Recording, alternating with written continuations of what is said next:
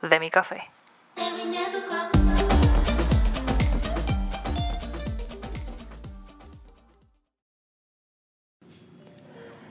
Saludos, mi nombre es Michelle y estas son Crónicas de mi café, donde comparto mis pensamientos, anécdotas, cosas curiosas y conversaciones con invitados mientras me tomo un cafecito. Pero este café no me lo tomo para despertarme, ni tampoco me lo tomo con prisa, ya que he descubierto que en el momentito que saco para disfrutar de un café, puedo pensar y expresarme mejor, sin tabú y sin miedo. Así que bienvenidos a Crónicas de mi café.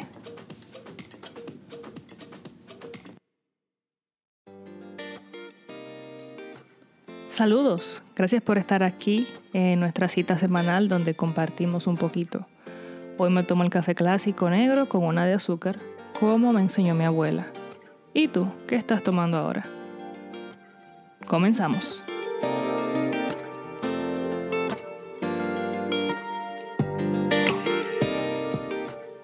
La semana pasada estuve leyendo algunas de las historias que ustedes mismos uh, me mandaron de cómo están afrontando la cuarentena. Gracias de nuevo a los que me escribieron y les prometo que más adelante les voy a leer algunas más que tengo guardadas por ahí.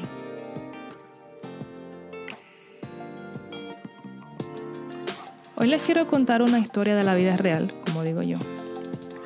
Y como dice mi abuela, nada más hay que estar vivo para ver cosas. Y ahora mismo, en este momento, se están viendo muchas cosas. Y como que todas juntas.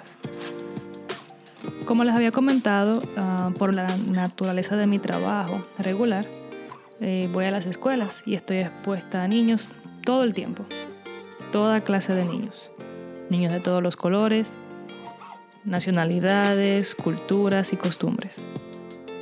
Y es necesario destacar que el estado de Nueva York está entre los cinco mayores estados con más diversidad en cuanto a cultura y razas. O sea, que ver gente diferente es lo mismo que usar ropa. Es común y es normal. Y sabiendo eso, uno normalmente no anda con prejuicios en la calle ni en los lugares, porque uno supone que los demás están conscientes de la diversidad que existe y aceptamos eso como parte de nuestro entorno.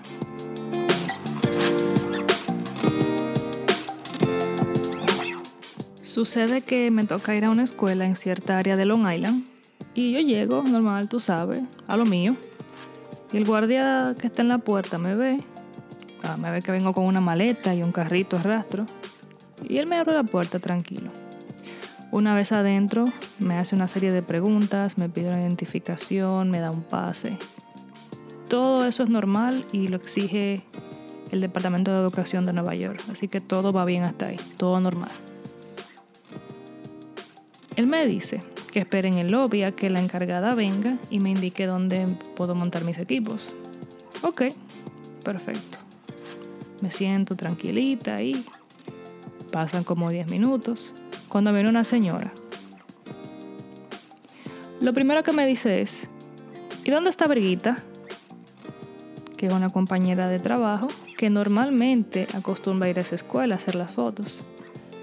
Entonces yo le respondo muy buenos días, mi nombre es Michelle y hoy yo seré su fotógrafa. Mucho gusto. Mira, la cara de la doña se puso verde.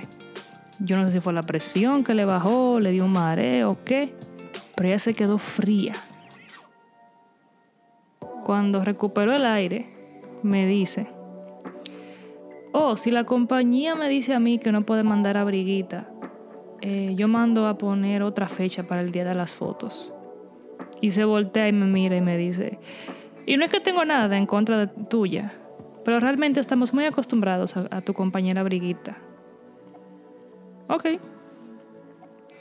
Yo me sentí rara, tú sabes, y mira que normalmente yo trato de darle a los demás el beneficio de la duda. Pero como que ese comentario y la, la expresión de su cara ya me estaban dando señales, me estaban dando mala espina.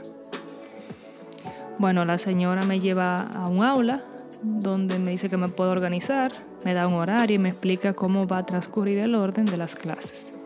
perfecto. Yo me pongo para lo mío, armo mi cámara, mi fondo, organizo mis papeles y ya lista. Tráigamelo muchachos, vamos al mambo. Y empiezo a trabajar. Y clases vienen y clases van. Y clases vienen y clases van. Y yo foto y foto y foto y foto y foto y, y gracias a los muchachos y saco un peluche y me pongo a hacerle mueca. Ya tú sabes, de todo para conseguir una sonrisa de esos niños. Termina el día, recojo mis equipos, me despido de la señora y del personal y me voy.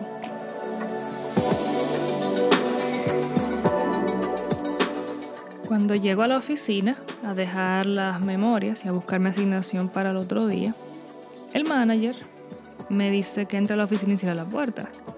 Siendo honesta, eso a mí no me da miedo ni me molesta porque todo está normal, entre comillas.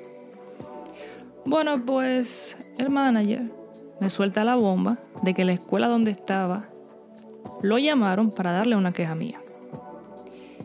Inmediatamente empezó a buscar en mi mente si hubo algo fuera de lugar o, algún problema inusual, pero no, en mi recolección de recuerdos no había nada.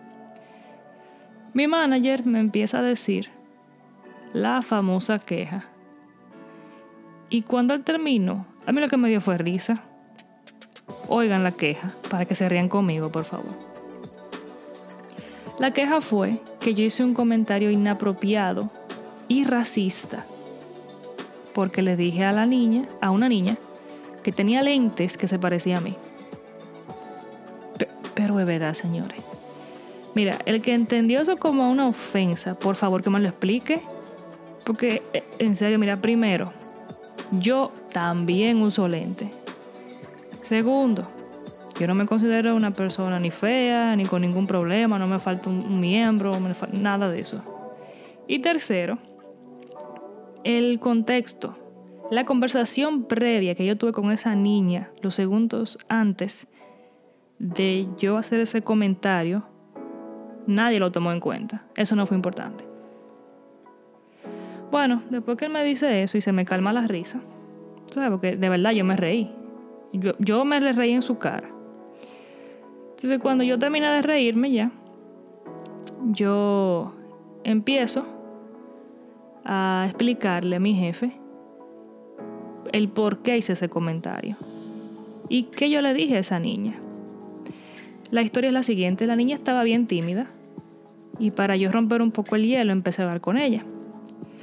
Y le pregunté que desde cuándo tenía lentes, que si alguien más en su casa los usaba, que le quedaban muy lindos sus lentes ah, rosados. Y la niña, en respuesta a mi conversación, la niña me dice, yo tengo otros lentes de color negro, como los tuyos. Entonces, yo le digo a la niña, ah, pues entonces, con tus lentes negros te pareces a mí. Eso fue todo. Ese fue mi comentario racista.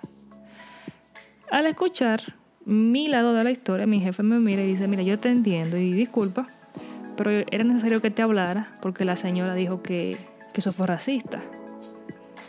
Y luego me sigue comentando lo que la señora le dijo. Un regalo de disparate, ¿no? Que esa niña tiene problemas en casa porque su padre es afroamericano y su madre es blanca ella no encuentra su lugar y que ella tiene ciertas situaciones por su color de piel o sus facciones. Un reguero de disparate, por, por una porquería, señor, en serio, en pleno siglo XXI. Yo cordialmente le pedí a mi manager que no me vuelva a mandar a esa escuela. Y que si me asignan ahí, yo no voy a ir. Le dije, yo me voy a reportar enferma, así que si yo veo el nombre de esa escuela otra vez en mi hoja, prepárense, porque yo no voy. Mi manager entendió y aceptó. Siendo honesta, yo no le voy a dar mucha larga y explicarle del todo cómo yo me sentí con eso. Pero eh, sí digo que ese día me sentí marginada. Y les hago esta historia eh, debido a lo que está pasando alrededor del mundo ahora mismo, las, las protestas, y las opiniones de las personas y esas cosas. Eh, esta historia demuestra el sucio pensar y actuar de las personas que no están en posición de entender de que existen humanos diferentes a ellos. Y diferentes en todos los sentidos. Colores de piel, de cabello, de ojos, idioma, todo. Y es muy triste, porque es un sentir arraigado y a veces hasta inconsciente el que las personas demuestran hacia otros que no son igual a ellos. Mi punto de vista sobre esto es claro, y ustedes la mayoría lo conocen. No tengo razón para ser parcial, no tengo motivo para creerme superior a otra persona. Mi único deseo realmente es tratar de imitar a aquel que nos creó de forma variada. Y tratar de imitar el pensar de Dios porque Él mismo nos pone el ejemplo y no muestra favoritismo. Eso es lo que yo quiero hacer. Y eso es lo que yo quiero que más personas entiendan.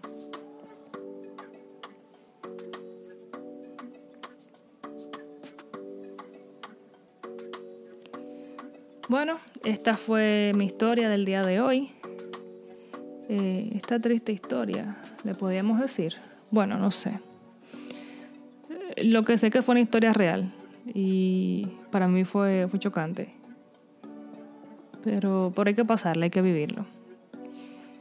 Y gracias por escucharme hasta el fin, por acompañarme en este café. Gracias realmente porque han prestado atención y, ¿saben? Si tienen alguna historia, anécdota que les haya pasado a ustedes, parecida, o que hayan experimentado o visto, pueden comentármela, pueden escribirme a mi email, a michelleaudiovisual.gmail.com o me pueden mandar un DM por Instagram o hasta que tiene mi número que, me lo escriba, o sea, no hay problema.